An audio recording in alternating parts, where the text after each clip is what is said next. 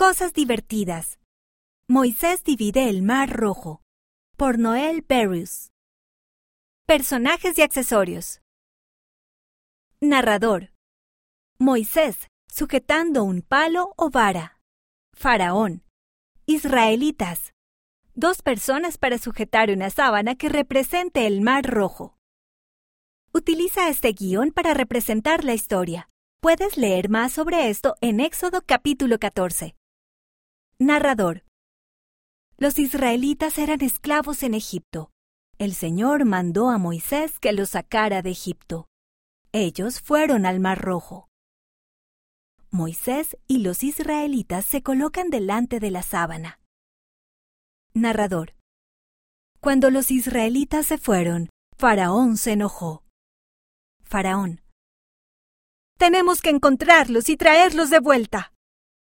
Faraón simula que va montado en un carro a buscar a Moisés y a los israelitas. Narrador. Los israelitas vieron que Faraón se acercaba y tuvieron miedo. Israelitas. Tendríamos que habernos quedado en Egipto. Ahora moriremos. Moisés. No teman. El Señor peleará por ustedes. Narrador. El Señor mandó a Moisés que dividiera el mar. Moisés levanta la vara. Las personas que sostienen la sábana la levantan. Narrador. Entonces los israelitas pudieron pasar sobre tierra seca.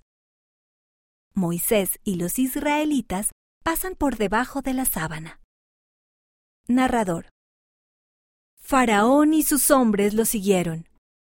El Señor dijo a Moisés que mandara al mar que los cubriera. Faraón va a pasar por debajo de la sábana. Moisés vuelve a levantar la vara. Las personas que sostienen la sábana la bajan y cubren a Faraón. Narrador.